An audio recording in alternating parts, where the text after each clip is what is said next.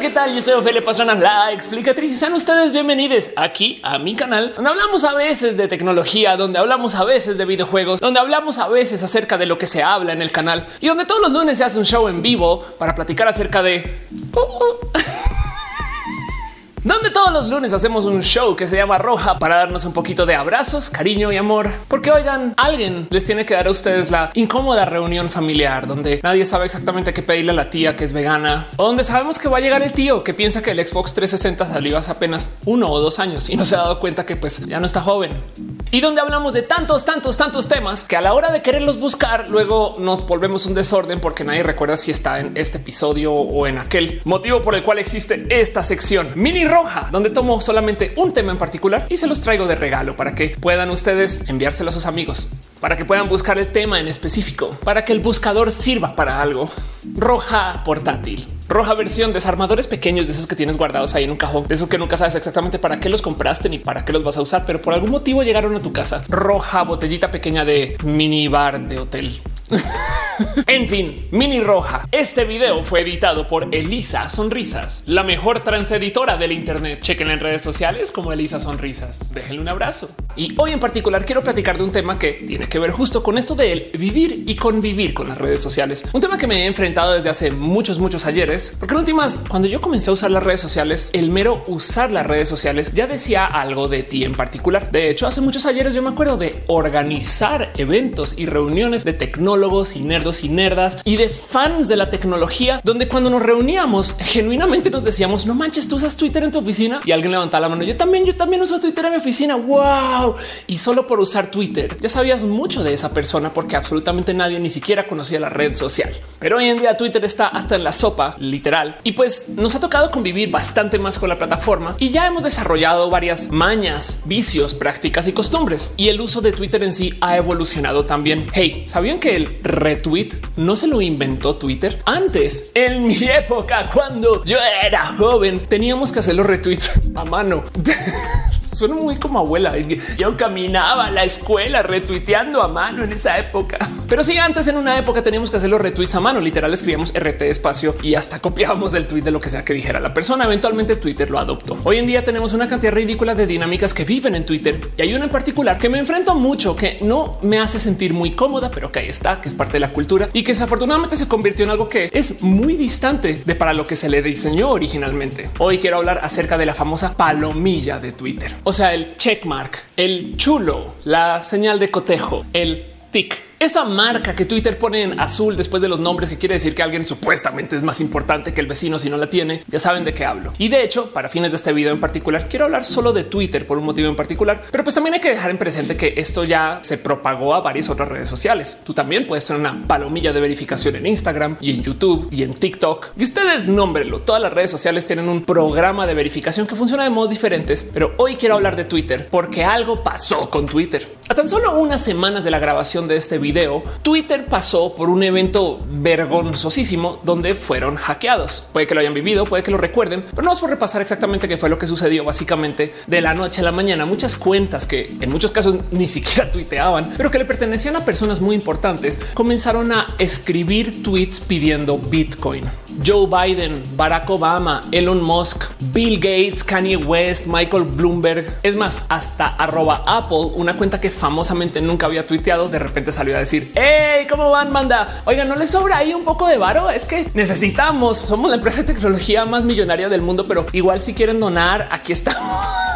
En fin, muchas cuentas comenzaron a tuitear pidiendo dinero. Según lo que estaban diciendo estas cuentas, el dinero se iba a usar para devolverle a la comunidad, pero todos estaban pidiendo dinero en donativos tipo Bitcoin, que supongo que además tiene el bien que funciona a nivel global. Pero como sea, para todos aquellos que pues, tenemos tantito colmillo del uso de Twitter, era evidente desde el mero comienzo que era un hack, que estas personas no estaban tuiteando por su propia cuenta, sino que simplemente por algún motivo comenzaron todos y todas a tuitear pidiendo dinero. Y pues lo primero que se nos cruza por la cabeza es un ok. ¿Será que es como algún tipo de software que quedó instalado que ahora pues todas estas personas lo usaron por algún motivo? Hey, por si no lo tienen presente o no lo han observado, a veces cuando usan sus redes sociales para hacer login a websites, los websites se quedan con esas credenciales y luego años después esos websites pueden cambiar de manos o las aplicaciones que ustedes usaron que se conectaban a Twitter capaz si pierden su base de datos o son hackeadas en sí y al tener credenciales de acceso a sus cuentas igual y todavía pueden publicar cosas, motivo por el cual les invito a que se den una pasada por sus configuraciones de seguridad y chequen qué aplicaciones y websites han autorizado para hacer uso de por lo menos Twitter y sobre todo Facebook. Pero sí, sí, claro que es posible que todas estas personas que al parecer no tienen enlace alguno, así sea que sean parte de un club secreto de gente que comparte sangre y cuentas de Twitter, pues salgan a tuitear. O sea, sí es posible que de puro chance y accidente estas personas todas hayan perdido al mismo tiempo acceso a su cuenta o algo así. Aunque vale la pena observar que, por ejemplo, una de las personas en esta lista es Joe Biden, candidato presidencial a los Estados Unidos, quien yo creo que seguramente alguien como Joe Biden sí ha de tener acceso a Twitter con autenticación de dos factores. Entiéndase que no solo tiene que hacer login, sino que a su celular le llega un código y entonces requiere de pues, que de dos modos se le autorice el acceso a la red. Ni hablar de Elon Musk y Bill Gates. Es más, Elon Musk capaz y dices, bueno, como como tuitea, igual y es algo que iba a poner y está troleando a la banda. Es posible de las cosas que tuitea Elon Musk. Pero lo impresionante es cómo luego salió a luz qué fue lo que sucedió. Resulta que Twitter fue quien les dio acceso a estos hackers a publicar desde estas cuentas. ¿Y cómo es que Twitter tiene acceso a publicar desde estas cuentas? Pues resulta que Twitter tiene un modo Dios donde pueden accesar las cuentas de otras personas así tengan autenticación de dos factores activado y tuitear a nombre de ellos y ellas. ¿Por qué? Pues porque tienen acceso a su misma base de datos. Entonces pueden hacer consultas a la base de datos y pueden escribir a su base de datos y tienen herramientas para ejecutar ese tipo de actividad. O quizás el otro tema es que estas herramientas se usan para servicio y soporte o para solucionar cosas así como al vuelo y pues nada, ahí están, ahí existen y son de uso interno de Twitter. El tema es que esas herramientas también requieren de un usuario y una clave para accesar. Y Twitter había dejado esas credenciales publicadas en su Slack de soporte ahí colgadas con un pin arriba para que toda la gente que está en soporte lo pueda ver. Que por si ustedes no lo saben, Slack es un mensajero interno de comunicación de empresas. Muy bueno. De paso, bueno, eso es un decir porque todos modos Slack también tiene un sistema internalizado de comunicación, pero ahorita hablamos de eso. Pero pues básicamente es como por así decir el WhatsApp de la empresa, solamente que funciona si tú eres un empleado o empleada de esa compañía. O sea, necesitas, por ejemplo, a veces un correo que sea arroba la empresa.com para poder entrar. Si no conocen Slack, dense una pasada, chequenlo. Es una herramienta muy bonita, pero pues como sea, para fines de lo que haya sido necesario. Twitter tenía esa herramienta de entrar a las cuentas de quien sea sin su autorización y ver datos y leer cosas y tuitear y justo el login y clave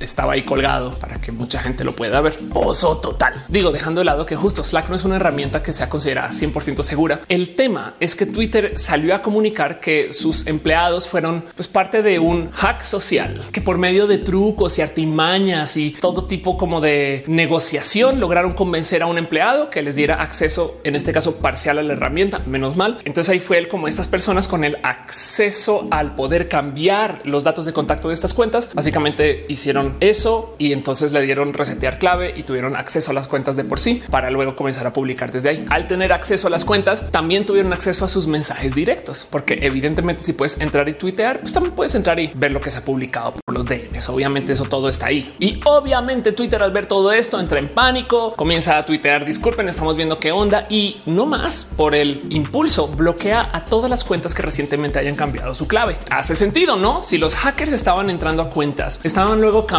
su acceso y luego estaban adueñándose de esas cuentas. Entonces, pues si alguien cambió sus claves recientemente, seguramente es una de esas cuentas adueñadas por los y las hackers. Lo interesante de toda esta historia y el por qué quiero traerlo a un mini roja para nosotros es que Twitter luego fue y en un afán bloqueó las cuentas verificadas, las cuentas importantes con palomilla. Las cuentas que de cierto modo Twitter considera que son como más personas que las que no lo tienen. No sé, yo no, el programa de Verify quiero hablar de eso a fondo, pero pues sí, salieron con su comunicado, se tuvieron que disculpar. Fue la verdad es que un oso total para Twitter, sobre todo porque Twitter es una empresa sumamente importante. Digo, no solo estamos hablando de estas personas muy millonarias, sino también hay un candidato presidencial. Se imaginan qué hubiera sucedido si Donald Trump hubiera tuiteado cualquier pavada, digo, a voz de los hackers. Ahora, yo sé que los hackers son famosamente conocidos por ser personas peligrosas que hacen parkour y llevan sus laptops bajo el brazo y cuando consiguen una wifi se conectan a esa wifi y logran desconectar Hong Kong para eh, hacer el mal o algo así. Yo sé que los hackers tienen esta imagen y la verdad es que se han escuchado de casos horribles por gente que ha hecho crímenes digitales, pero muchas cosas me saltan de todo este incidente más allá de solamente un hackearon Twitter y esto fue lo que sucedió. Porque primero que todo, si tú puedes hackear a estas cuentas y tienes acceso a los DMs de Elon Musk, creo que tuitear es lo último que deberías de hacer comunicas inmediatamente que pudiste hacer esto. Entonces el mero hecho de que dieron actividad pública, creo yo que es parte, por lo menos tantito white hat, parte activista, benevolente o que es una entrega por parte de los hackers. Entiéndase, yo leo un mensaje en que se haya tuiteado a favor de cualquier pavada y pues si iba a ser cualquier pavada, pues de paso una pavada que nos deje dinero. Ahora, si nos asomamos por el cuánto dinero se consiguió vía estos donativos de Bitcoin, parece que la cifra estima que fue más o menos algo así como unos 100 mil dólares, que es un buen de dinero. Desearía tenerlo. La verdad es que 100 mil dólares me caerían. Uf, pagaría mis deudas. Pero del otro lado, piensen ustedes la cantidad de dinero que se podría hacer sabiendo por lo menos uno dos o tres secretos de la comunicación de Bill Gates o de lo que dice Elon Musk o de lo que dice el candidato presidencial que probablemente se vaya a llevar las elecciones ahorita. Es impresionante que de los hackers se sabe muy poco. De hecho, dicen hasta que fueron unos chamacos de 17 años y a mí me cuesta mucho creer que sus intenciones fueron así. Ah, entremos acá y saquemos un varo así. La verdad es que cuando se trata de hackers y de gente que comete ese tipo de crímenes, como hay tantas historias, pues sí que nos cuesta creer o entender el qué es lo que sucede. Nadie nos va a decir nada a menos que alguien salga a decir fui yo y entonces tenemos que inferir, ver desde lejos y medir. Y esto se presta para un buen de interpretaciones. Yo en este video voy a hacer un chingo madral de interpretaciones y voy a saltarme algunas reglas de potencial lógica. Así que les invito a que vean este video con no sé, una kilotonelada de sal y mucha duda, porque hay muchas cosas que igual y no sucedieron acá pero si sucedieron y si yo estoy llevando toda esta inferencia y adivinando, pero que sirve para hablar de lo que quiero hablar, qué bueno. Ojalá entonces el poner en la mesa este tema del cual quiero platicar sirva de algo, así sea para reflexionar, pero de cierto modo hay que entender que puede no haber sido para nada lo que yo les voy a decir a continuación. Duden. Y lo digo porque de nuevo, en el 2015 hubo un hack a Sony del lado de Sony que hace cine, que sacó a luz una cantidad de correos electrónicos que se pues no se copiaban o enviaban a esas personas que estaban dentro de Hollywood y nos dejó saber negociaciones de salarios, películas posibles que iban a hacer y el cómo hablaban estas personas en dirección acerca de sus proyectos de películas. Fue medianamente vergonzoso para algunos proyectos en particular. Fue muy visible porque pues todo el mundo ve el cine. Entonces obviamente había mucho chisme, pero lo más impresionante de todo esto es que el hack de Sony sucedió por parte de agentes norcoreanos, porque decirle eso a alguien inmediatamente dispara así la cabeza con historias conspiranoicas y suena hasta un poquito como caricatura, no que Kim Jong Un mismo se sienta con sus generales y les dice ahora derroquen a esos de Sony que algo dan de tener. Digo, del otro lado que no se les olvide que una vez cacharon a terroristas negociando sus próximos actos y pagos y básicamente su delincuencia usando la PSN, la red interna para gamers que juegan PlayStation. Pero como esa red no está sujeta como a las reglas del Internet estándar porque requieren de una PlayStation, entonces pues tenía seguridad bastante más laxa que lo que pues, consigues tú usando cualquier comunicador estándar del Internet hoy. En fin, el punto es que es muy difícil saber exactamente cuáles eran los motivos quiénes fueron los hackers y el por qué. Pero una de las cosas que me saltan, aparte del hecho de que quien tuvo acceso a estas cuentas lo confesó, así sea por dinero, pero no por mucho, es que también muchas personas del mundo de la tecnología saltó a decir, wow, wow, wow, un momento, yo quiero detener a estas personas, me interesa. Entre esos, el CEO y presidente de BitTorrent, una persona que pues en últimas es gran parte del mundo de la tecnología, de los hackers y estas cosas, pero que de todos modos ofreció un millón de dólares porque le dieran información de quién era la persona detrás del hack. Piensen en esto. Hubo alguien que entró a varias cuentas en Twitter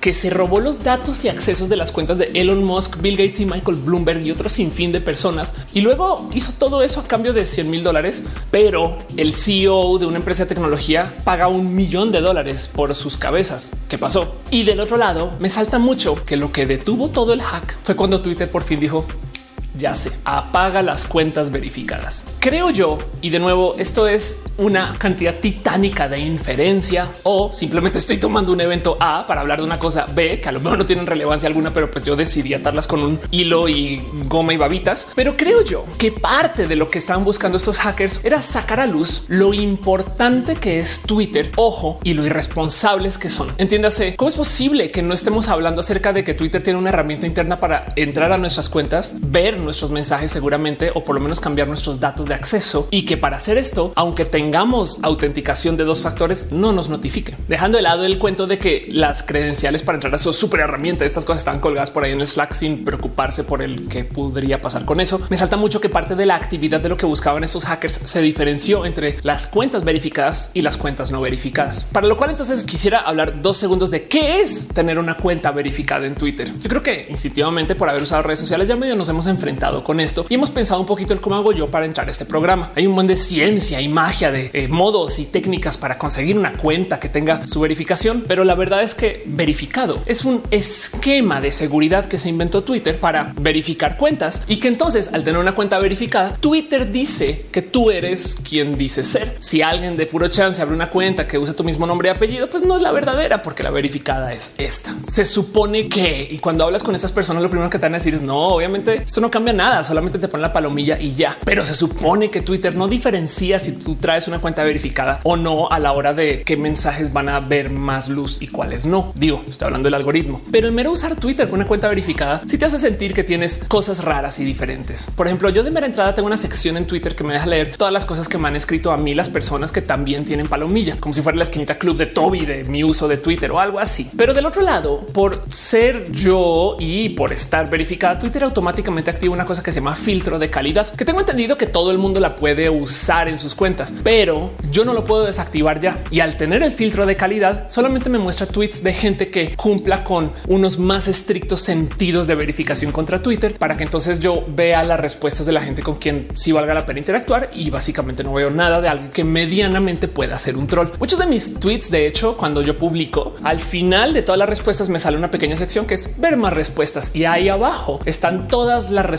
de lo que Twitter piensa que pueden ser personas falsas o cuentas bot o gente que pues, son genuinamente trolls que no usan mucho su cuenta y estas cosas. Es muy bueno, de hecho, porque ahí cae el 90% de todo el odio y 90% de todo lo tóxico de las redes. Pero de todos modos, si me salta a veces el son respuestas que no estoy viendo. Y si me pasa que muchas veces veo respuestas de gente cuando alguien le responde eh, y no necesariamente cuando ellos me responden a mí, pero el filtro de calidad ya no lo puedo quitar. En fin, se supone que por tener una cuenta verificada el algoritmo no te va a promocionar más. Y digo se supone porque a veces no sé, como que sí siento que pues me gustaría pensar que mis tweets de hoy tienen más presencia que los de ayer, pero también mi mera presencia tuitera de hoy es mucho más presente que la de ayer. Gracias a ustedes también. Lo que sí es verdad es que al ver algo que se publique con o desde una cuenta verificada, mucha gente sí va a reaccionar diferente. Entonces capaz si no es la velocidad del algoritmo lo que te impulsa cuando tienes una cuenta verificada, sino es esta cultura de cómo se le enseñó a la gente que por tener una cuenta verificada eres otro tipo de persona. Y es que justo el tema de tener estas cuentas con palomilla, chulito, tic, pues me salta mucho porque por un lado yo, pues a propósito, como muchas personas busco tener esa palomilla, es mi trabajo, dado que si te da una pequeñísima ventaja o si ayuda a que tus mensajes sean más visibles, pues eso se va a reflejar en tu rendimiento cuando publiques contenido. Y yo vivo de publicar contenido, pero siempre que la veo me salta un poco de por qué es tan raro el sistema para que te verifiquen. Digo, el sistema verificado comenzó justo como un programa donde tú te registrabas y entonces alguien en Twitter decía a ah, esta persona como que sí puede ser quien es y entonces yo le pongo su palomilla. Con el tiempo lo que acabó sucediendo es que pues muchas personas pidieron ser verificadas y pues básicamente Twitter no se dio abasto. Pues entonces comenzaron a seleccionar gente por lo que no sé, se hubiera sido gente que le es importante a Twitter por algún motivo o gente que pueden reconocer o en el peor de los casos gente que ya es verificada en otras redes sociales. Entonces dicen pues bueno, pues ya está ya, entonces a lo mejor acá también. Y estas personas entonces se volvieron este como pequeñito como club de Toby o club secreto o privado pequeño de gente especial que sí se puede verificar y otras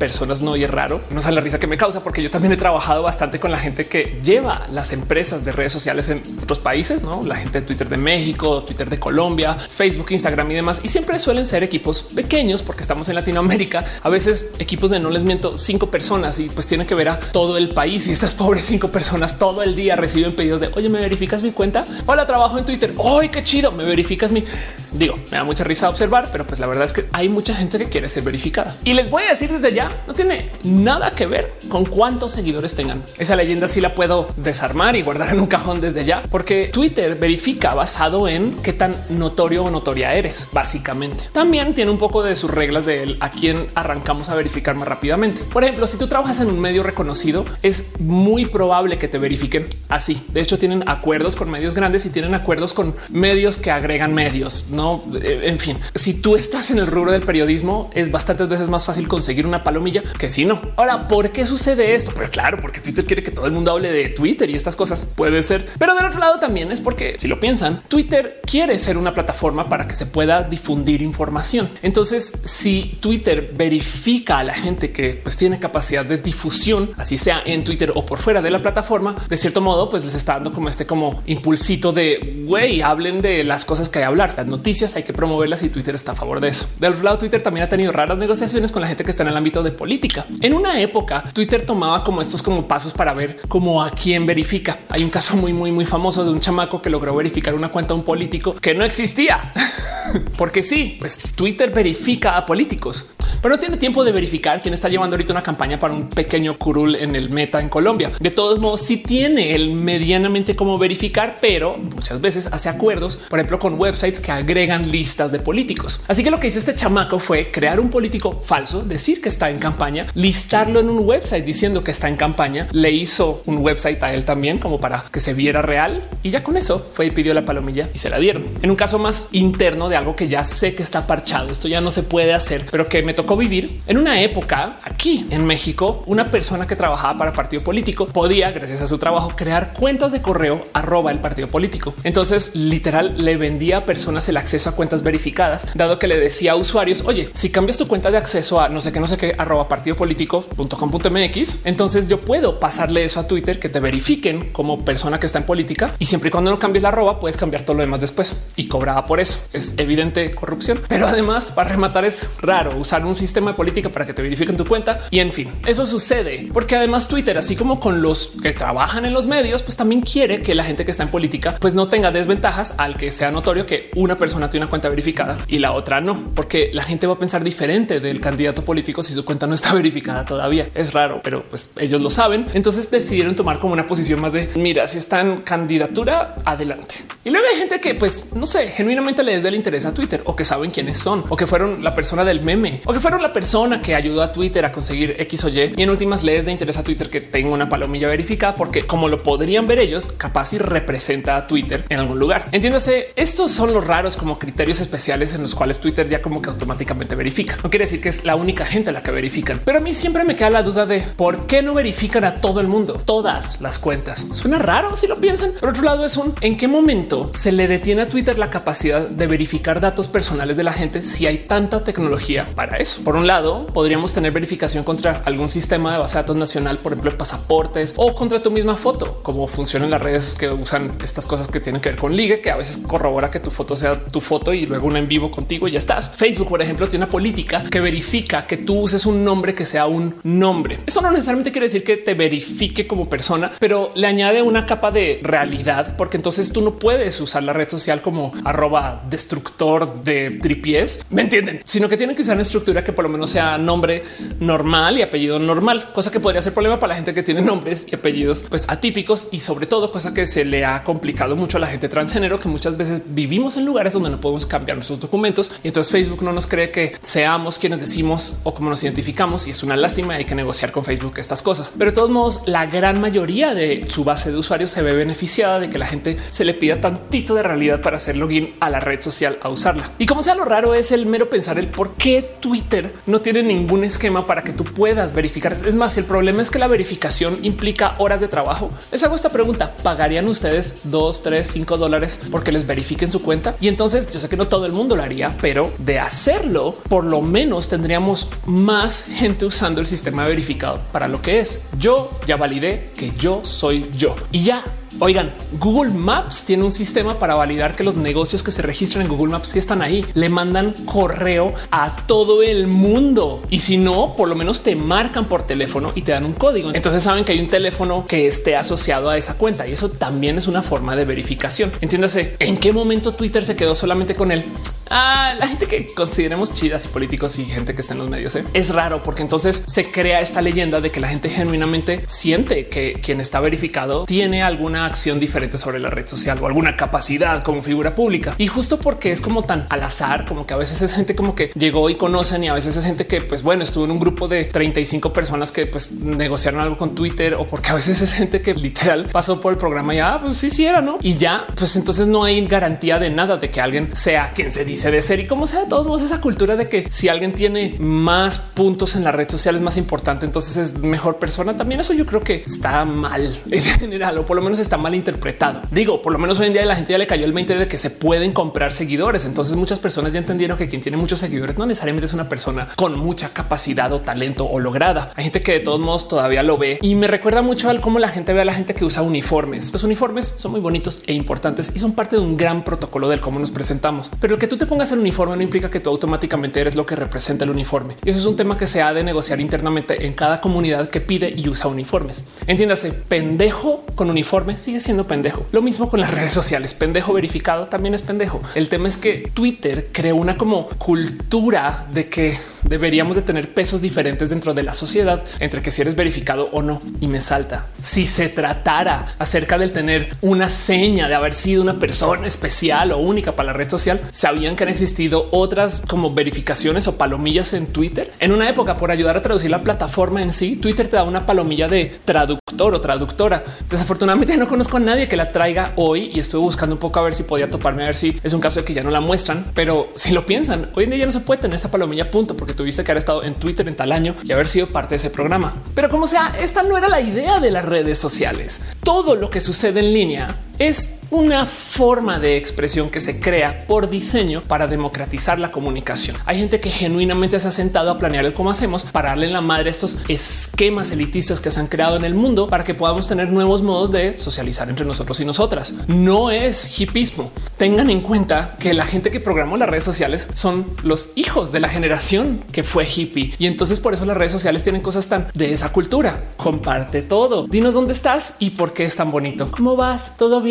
Ah, qué chido. Las redes sociales existen para decirnos que nadie ha de ser más importante que su vecino, su compadre o su comadre, no necesariamente por sus seguidores, pero si lo piensan, la cuenta de Barack Obama y Donald Trump y la cuenta de Ofelia Pastrana son muy similares, a diferencia del tema de los seguidores, pero se ven iguales. Y entonces yo técnicamente le podría escribir a Barack Obama y es muy posible que no lo lea, pero pues hay una ligera posibilidad. Bueno, Donald Trump más posible. De hecho, sé de gente que conozco que Donald Trump les ha dado retweet. Entonces eso sucede que es todo un tema. O sea, si un día ustedes Donald Trump les da retweet, prepárense.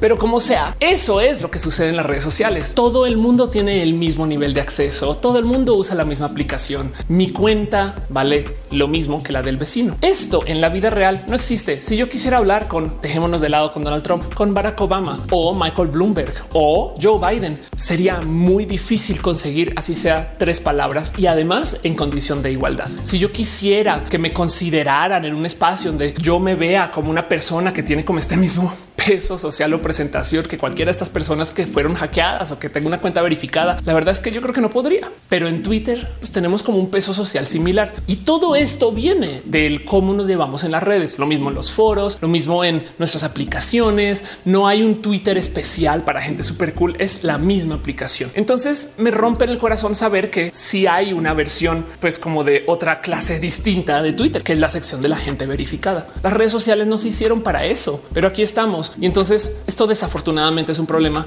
que en últimas desearía que se solventara, pero el problema no es que dejemos de verificar gente, sino yo creo que hace falta verificar a más. Y entonces volviendo al hack, creo yo que lo importante del hack, de lo que siento yo que hay que levantar de esta como sucesión de eventos, no es que hackearon Twitter, sino es que creo yo que hay que hablar del poder de Twitter y de cómo la gente que trabaja en Twitter pues tiene acceso a esto. Digo, no olvidemos que en el 2017 un empleado con quien se peleó Twitter al salir decidió así casual borrar la cuenta de Donald Trump, el presidente de Estados Unidos, y creó un pandemonio mediático solamente porque dijo ya, ya, ya, chicas, y listo, y tiró todo por la ventana. Por creo que fueron 11 minutos. Donald Trump no tuvo cuenta y pues de entrada Donald Trump es quien mueve Twitter con su desorden tuitero, pero pues además el mero hecho de que alguien en Twitter tenga acceso a hacer eso deja dudas. Digo, estamos hablando del presidente de los Estados Unidos, el hombre más poderoso del mundo, y la gente se toma el que le desactiven su cuenta como si literal hubieran detenido su coche andando en la autopista, algo que créanme que sería un tremendo problema si ustedes lograran hacer eso. Pero el punto es que Twitter es simplemente una empresa más que está ahí y tiene ese poder y es raro de considerar que tengan ese poder si lo piensan, porque Twitter no es, pero ni cercanamente una de las redes sociales más grandes del mundo. Mejor dicho, para que entiendan, las redes sociales con más usuarios son Facebook, YouTube, WhatsApp, Facebook Messenger, WeChat, Instagram, que es como decir Facebook todavía, TikTok, Kuku, Zone, Sina Weibo, Reddit tiene más usuarios que Twitter, Quai Show, luego Snapchat, que la gente piensa que ya murió y después Twitter. Entonces, ¿por qué Twitter tiene como que tanta atención de tantas personas? Y es porque Twitter logró adueñarse de la presencia de los medios. Si tú dices algo en Twitter y se vuelve trending topic, puede que llegues a los noticieros y periódicos. En Snapchat no tanto, pero como sea, no puedo negar que Twitter sí definitivamente tiene poder y la gente decide cosas según lo que ve y se habla en Twitter. Hay dos presidentes estadounidenses que se ganaron su presidencia siendo el presidente Twitter. Y justo por eso es que siento que este hack ha de ser de tantita más consideración para lo que rodea al hack que el mero hecho que alguien quiso conseguir dinero usando las cuentas de personas muy famosas, porque de suerte el hacker no tuvo acceso a la cuenta de Donald Trump. Parece, por lo menos no tuiteó desde la cuenta de Donald Trump diciendo pues deme dinero, por favor. De nuevo, imagínense lo peligroso que pudo haber sido que desde la cuenta de Donald Trump, este hacker o este grupo de hackers o esta hacker hubiera escrito algo como acabo de lanzar una bomba nuclear a X país. Así hubiera sido falso. El mero tren mediático hubiera creado un desorden tan, tan, tan notorio que es posible que hubiera tenido repercusiones si lo piensan. Y el tema aquí es que también hay que considerar que parte del motivo por el cual Twitter tiene tanto poder es porque Donald Trump y el equipo de presidencia se lo dieron a Twitter. Digo, ya nos acostumbramos a que nuestros presidentes tuitean, que es raro, muy raro. Si les tocó una época antes de los presidentes tuiteros, recuérdenla con mucho cariño, porque es las cosas que tuitean es un poco qué les pasa. Donald Trump, por ejemplo, le encanta hacer uso de su cuenta de Twitter para trolear a los medios. Un día sin ningún problema tuiteó con fefe, una palabra que no existe y que yo creo que dejó salir solamente para que la gente discuta de algo. Cada que él publica se le va un error tipográfico y no necesariamente tiene que ser porque es un presidente inepto para la escritura, que es posible, sino que también él sabe que si deja ahí errores tipográficos, la gente los va a discutir de lleno. Es como lo que sucede cuando tú publicas cualquier cosa usando lenguaje incluyente, que si bien tú lo haces porque quieres ser una persona cordial, cool, amable con tus compañeros y que además quieres usar lenguaje incluyente para incluir a toda la gente tomando en cuenta hasta la gente no binaria, el mero hecho de que tú uses la E o la X hace que la gente hable solo de eso y no de lo que digas en el tweet. Yo creo que tú podrías fácil confesar asesinatos, salir del closet, luego hablar de cómo robaste a tu empresa por 10 años, pero si comenzaste el tweet con querides, nadie va a leer nada más, menos el hecho que usaste una E o una X y solamente van a hablar de eso. Trump, yo creo que le encanta trolear a la gente con sus errores tipográficos, del mismo modo que yo a veces pongo en mis títulos de videos también cosas con la E y veo cómo la gente se enloquece para discutir eso. Pero el tema es que Trump fue quien decidió hacer uso de Twitter para llevar a cabo su comunicación. Y esto es raro y peligroso por más de un motivo. Lo digo porque puede que ustedes no tengan la edad para recordarlo, pero el presidente tuitero de los Estados Unidos no es Donald Trump, era Barack Obama. A diferencia de lo que hicieron los candidatos antes de Barack Obama, él usó las redes sociales para promocionarse, para llevar su mensaje a donde la gente pues, no lo iba a recibir. En Latinoamérica las matemáticas son mucho más difusas porque hay una cantidad de variables que son genuinamente variables, que cada año cambian un chingo y que no se han medido y que no hay estadísticas. Pero en Estados Unidos, en el rubro de la política o de la ciencia política, hay un buen de estudios y análisis para saber exactamente cuánta difusión tienes que hacer para ganarte una candidatura o llevarte un curul o llegar hasta la presidencia. El tema es que esto depende de cuánto cobren los medios, en qué año estés, cómo están los estados, todas estas cosas, pero sí que hay medidas de cuánto dinero tienes que invertir para ver cuántos votos recibes. Varía, pero son medianamente precisas y los candidatos lo saben. Por eso saben exactamente cuánto dinero hay que conseguir cuando piden donativos, los reciben y luego entonces saben exactamente qué medios contratar y se acabó. Barack Obama le dio en la madre a toda esta matemática porque en vez de irse directamente con la tele y la radio, él comenzó a tomar dinero de ahí y se comenzó a promocionar en redes. Y en redes pasa algo que no pasa en la tele. Por ejemplo, si tú pagas un anuncio en Facebook, por así decir, mucha gente va a ir a tu page. Al llegar a tu página, puede que le dé like o suscribirse, como sea que se llame en ese momento, porque se fue en la época de Barack Obama. Al suscribirse, luego Barack, su equipo seguramente puede entonces pasarle mensajes a la gente que ya está en ese page sin pagarle a Facebook de nuevo. Así que las inversiones en los anuncios en las redes sociales tienen un poco como de eco, por así decir. Y entonces tu dinero se estira mucho más. Por consecuencia, Barack Obama rompe la matemática de cuánto tienes que invertir para recibir cuántos votos y se llevó la presidencia. Y esto fue muy transgresor en su momento porque la gente no entendía él cómo es posible que no esté en la radio, pero esté ganando votos. Cómo es posible que no está en tantos lugares o como que no está haciendo como el camino estándar y todavía la gente lo quiera y sepa quién es. Ese es porque estaba usando las redes sociales. De hecho, como nota al margen, Alex Alexandro Ocasio Cortés en Nueva York está haciendo algo similar a lo que hizo Barack Obama, donde decidió también darle en la madre a esto de la matemática de dineros de inversión y anuncios y consiguió dinero por donativos. En vez de recibir dinero de grandes empresas, pidió pequeños donativos, lo máximo que se pudiera de una cantidad ridícula de gente para que entonces se pudiera fondear su campaña a base de apoyo de personas. Eso quiere decir que entonces cuando pues, ya ganó sus elecciones, no le debe a favores a ninguna empresa y entonces es libre de decir y hacer lo que quiera y por eso es como es. Alexandro Ocasio Cortés de paso es parte de un grupo de políticos que ha intentado hacer esto desde hace mucho tiempo y que pues ella fue la única que la logró en Nueva York. Los otros estaban en otros estados en Estados Unidos y entonces no dieron con tanta suerte. Hay un documental muy bonito de esto en Netflix y pues de paso no es la primera que decidió fondearse por medio de recibir donativos de pues, gente no random, sino que simplemente fue la primera que le funcionó. El primero, si mal no recuerdo, fue Howard Dean, que fue un candidato presidencial que le iba muy bien hasta que por un tema de relacionismo le fue mal. En fin, el punto es que los políticos en Estados Unidos están tratando de romper con este esquema como de yo pago tanto dinero para que me den tanta promoción y así le voy. Barack Obama lo hizo con las redes sociales y lo conocían como este candidato que durante su candidatura le podías tuitear y te iba a responder. Lo impresionante de Barack Obama es que una vez llegó a la Casa Blanca, muy famosamente entregó su cuenta de Twitter. Él dejó de tuitear y de hecho no solo dejó la plataforma, sino que muy famosamente le entregaron un BlackBerry cifrado que no tenía Twitter para que pudiera comunicarse con el mensajero de modos pero que no estuviera tuiteando de lo que estaba haciendo. Entiéndase, hay un motivo por el cual las casas blancas y las presidencias tienen su comunicación institucional, entendiendo que pues también eso pues es comunicación del lado de gobierno y pues evidentemente tiene sus aristas, pero pues el por qué no pasan por redes de terceros es porque es raro de considerar que tanto poder se le dé a los terceros. Miren, trabajan en la Casa Blanca para hacer cosas con comunicación del lado de presidencia ha de ser un genuino desmadre en cuanto a todos los datos y cosas que han de verificar de la gente para que puedas estar ahí trabajando en eso. Pero trabajar en Twitter, por donde pasa toda la comunicación del presidente, no creo que tenga ese mismo tipo de verificación. Y ahí el problema, porque no solo es el presidente de los Estados Unidos, también es el presidente de México y también es el dueño de las dos empresas más grandes de tecnología o también la persona que fondea yo no sé cuántas inversiones en Abu Dhabi. Gente muy importante pasa por Twitter y considerar que todo esto queda ahí en la mano de quién sabe quién está contratando Twitter es raro. Miren, les comparto una pequeña historia. Una vez trabajé con Twitter para hacer una campaña de promoción como muchas que hago como comunicadora, no se acercan conmigo, me dicen oye, queremos que nos ayudes a impulsar que existe este producto o que hables de este proyecto, que nos digas estas cosas, pero pues en tus redes para que entonces la gente se entere que esto está ahí.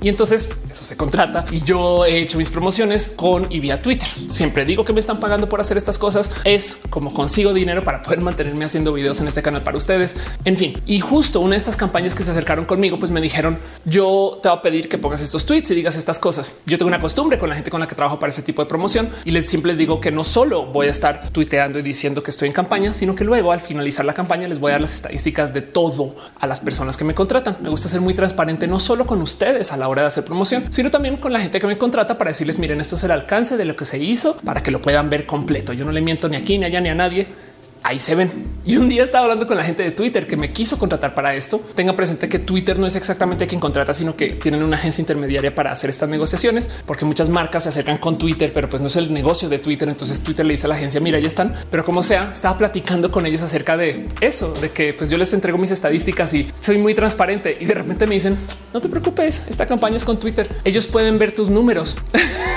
y así de, ah, sí, es verdad, pero es raro.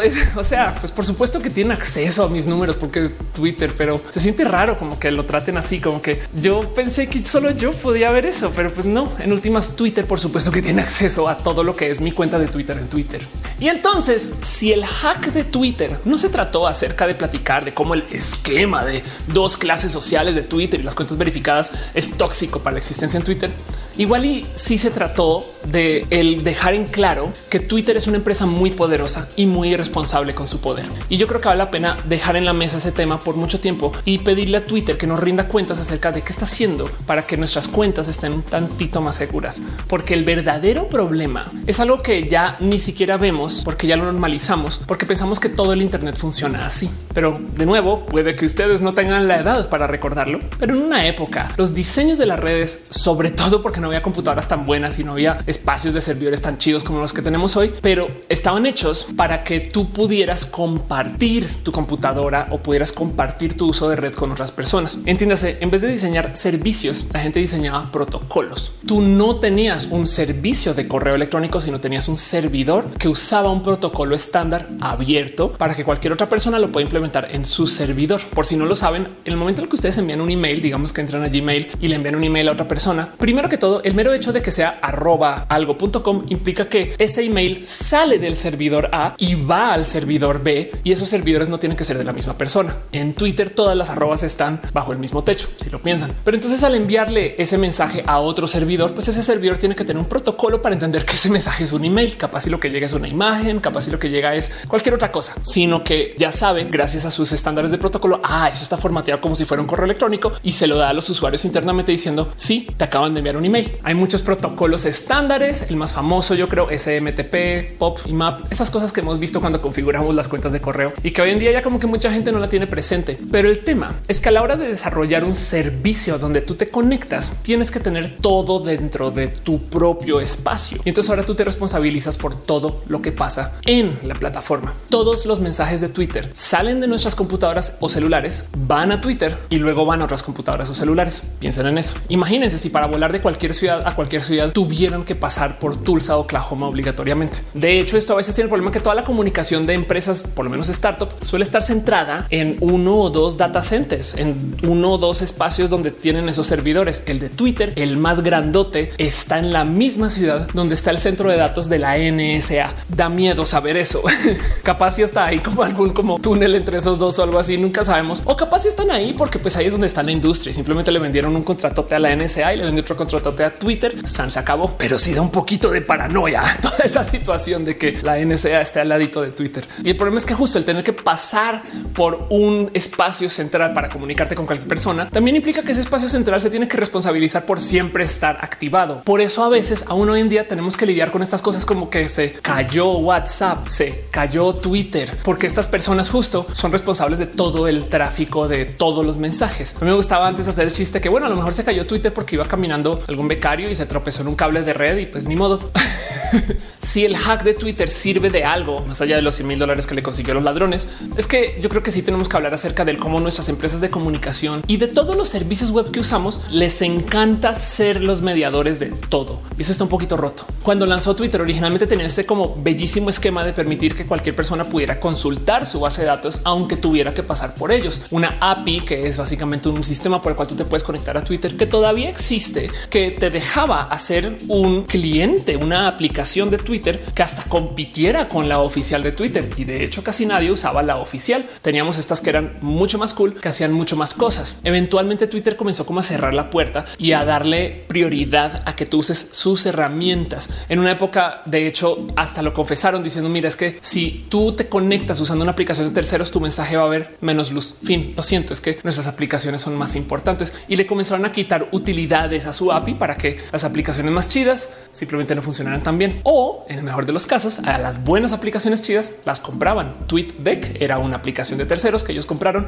y, como que no la han mejorado mucho desde hace pues, muchos años que la compraron. Es muy buena, pero de haber sido un negocio de terceros que compite hasta contra Twitter mismo, capaz si hubiera sido muchísimas veces mejor. Y Twitter comenzó a cerrar ese ecosistema para tener control total de todo lo que se hace vía Twitter desde Twitter con cosas de Twitter, que es una lástima de ver. Imagínense, no solo nos están diciendo tenemos que pasar por sus oficinas para enviar todos los mensajes, sino que encima de eso tenemos que vestirnos de Twitter y es raro. Ahora, el CEO de Twitter estaba comunicándose nada que decidió por lo menos enfrentar el reto de cómo se haría para llevar a Twitter a que sea un protocolo estándar. Al tener tú un protocolo abierto de redes sociales del cual Twitter podría ser un cliente de ese protocolo, entonces tú en tu propio servidor en casa podrías instalar Twitter, por así decir, y alguien más en su otro servidor en casa también lo tendría y entonces nos podríamos enviar tweets de compu a compu sin tener que pasar por las oficinas de Twitter. Si está bien hecho ese protocolo, eso sería un modo muy seguro de comunicarnos. El problema, como lo dice Jack justo en su hilo de las complicaciones que puede llevar a hacer esto, es que a la hora de tú declarar un protocolo estándar, tiene que ser abierto porque todo el mundo lo va a ver en sus computadoras. Entonces, todo eso que es la salsa secreta de las redes sociales, que el algoritmo funciona así o que te verifiques con una verificación súper segura, desafortunadamente se pierde porque entonces todo el mundo va a ver cómo funciona su algoritmo. Y el problema es que a la hora de revelar cómo funcionan los algoritmos para consultar información, la gente que está publicando información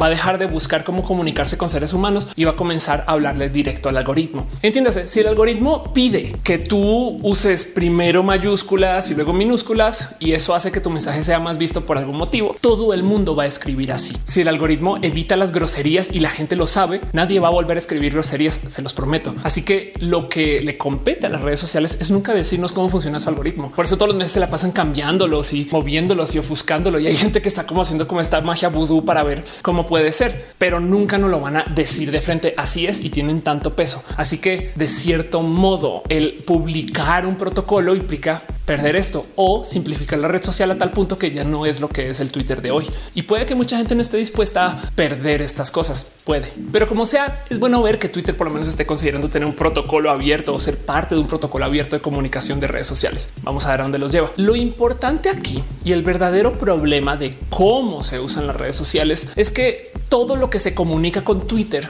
no es cifrado. Bueno, eso es un decir. Cuando nos conectamos vía Twitter hay un sistema de cifrado que es el cifrado del navegador y que también funciona en la aplicación SSL. Tú publicas algo y va a las oficinas de Twitter y pasa por un cable que es cifrado. Va, aunque el archivo de DMs no es cifrado, queda guardado y ahí está y lo puedes consultar. Y no sabemos o no nos consta, debería de no ser así y ojalá nunca salga a luz que están haciendo una barra basada de estas, pero no sabemos si los datos cuando llegan los guardan sin cifrar. Entiéndase, si guardaran los datos de modo cifrados, ningún empleado de Twitter podría leer nuestros DMs. Si guardan los datos en plano, claro que sí. El tema es que si lo reciben en plano y la computadora los tendría que cifrar allá. Para que eso no suceda, lo que tú tienes que tener en su sistema de cifrado punta a punta, como por ejemplo lo hace Telegram. Cuando tú abres conversaciones en Telegram cifradas de punta a punta, nadie puede leer lo que están en esas conversaciones, menos tú y la otra persona. Y Twitter no hace esto. Y también por eso en este hack los cacharon con la publicación de varios DMs de estas cuentas que fueron hackeadas cuentas verificadas de gente súper importante que Twitter como que pues que tuvo que decir pues sí.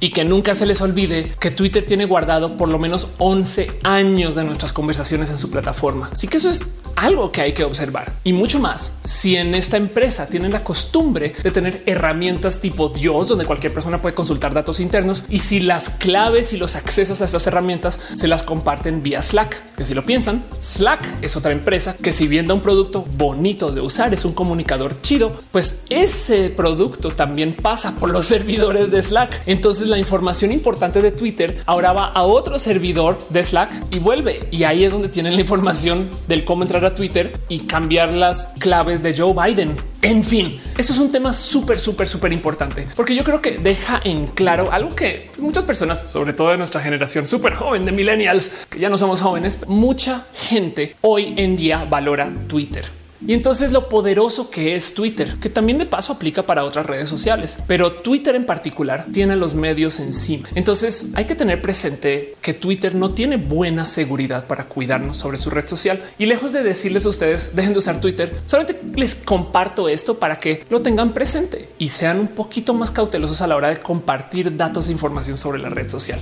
porque alguien más puede estar viendo. Piensen en eso. Y del otro lado, no crean que porque ahora salieron estas cosas a luz, entonces ahora Twitter se acabó y vamos a cancelar la red social porque ahí va a seguir. Es más, cada vez vamos a hacer más uso de estas aplicaciones comunes porque para rematar, como nuestros servicios de celular nos empaquetan Twitter, Uber, a veces Snapchat, WhatsApp y otros servicios de modos gratis, cosa que de paso siempre he dicho que esto viola la neutralidad de la red en celulares, aunque bueno, nunca se planeó que iba a haber neutralidad de red en celulares, pero me entienden como todos estos programas software, aplicaciones vienen con nuestros celulares, por así decir. Entonces mucha gente confía en ellos porque los ven todos lados y entonces vamos a definitivamente tener más enlace social con ellos o ellas, o sea que se le diga las aplicaciones y muchas más cosas van a pasar. Está este caso, por ejemplo, de la audiencia de Emilio Lozoya en México, que es una audiencia muy visible que no va a permitir que entren personas a discutirla en vivo y mucho menos con cámara, cosa que es práctica estándar, pero sí va a permitir que se narre un minuto a minuto vía WhatsApp. Entiéndase, alguien va a estar adentro adentro en la audiencia con un teléfono escribiendo en WhatsApp lo que está sucediendo. El problema es que WhatsApp es una aplicación que tiene fallos y entonces tanto así como con Twitter, quién sabe si alguien pueda interceptar esas conversaciones o alguien pueda inyectar información a esas conversaciones o alguien pueda escuchar donde no debería o alguien desde las oficinas de WhatsApp tenga acceso a esas conversaciones. Ya ven por dónde va la cosa. Digo, WhatsApp sí tiene conversaciones cifradas y ojalá las usen para este minuto a minuto, pero del otro lado, en muchos casos se ha comprobado que WhatsApp no es un servicio necesariamente seguro. A cada rato salen historias de cómo que si te envían un emoji vía WhatsApp, entonces automáticamente se bloquea todo tu teléfono o que si usaste la conversación de grupo y lo compartiste con un enlace, entonces ahora queda información en Google. Todo eso son como hoyos de seguridad y el problema aquí es que eso no le compete a quien está comunicando, sino le compete a WhatsApp, una empresa estadounidense con sus servidores, con muchas aristas de su servicio que cuidar y mucha responsabilidad encima. Y lo que nos comprobó este hack es que Twitter tiene mucho trabajo que hacer con esto es su responsabilidad. Y me alegro que se esté platicando porque como que creo que ya mucha gente da por hecho que las aplicaciones pues nos roban nuestros datos y ya sea por hecho que las aplicaciones pues van a hacer cosas como malvadas con esto, pero del otro lado lo que no tenemos presente es como pues esta gente tiene la vida de algunas personas en sus manos o tiene el acceso a demasiada información más allá de lo que harían de tener. Y de nuevo no es que se trate de no usarlas, sino de saber que esto puede suceder y usarlas con responsabilidad y pedirles responsabilidad a la gente que maneja estas redes sociales, porque hoy es Twitter, pero mañana puede ser cualquier En fin, yo soy Ophelia Pastrana y quería platicar acerca de el poder que tiene el cuento de ser verificado y el cómo no debería de ser así. Insisto, deberíamos de tener métodos para verificar todas las cuentas. Si lo piensan, eso acabaría con el problema de los bots. Pero bueno, a todo lo demás, díganme ustedes qué piensan de las redes sociales, cómo se sienten con esto. Han perdido datos, les ha pasado cosas de cómo la gente puede abusar de su información o de su login y clave. Han perdido cuentas. No sé, déjenmelo saber en los comentarios o cuéntame de cómo qué tipo de relación tienen ustedes con las redes sociales.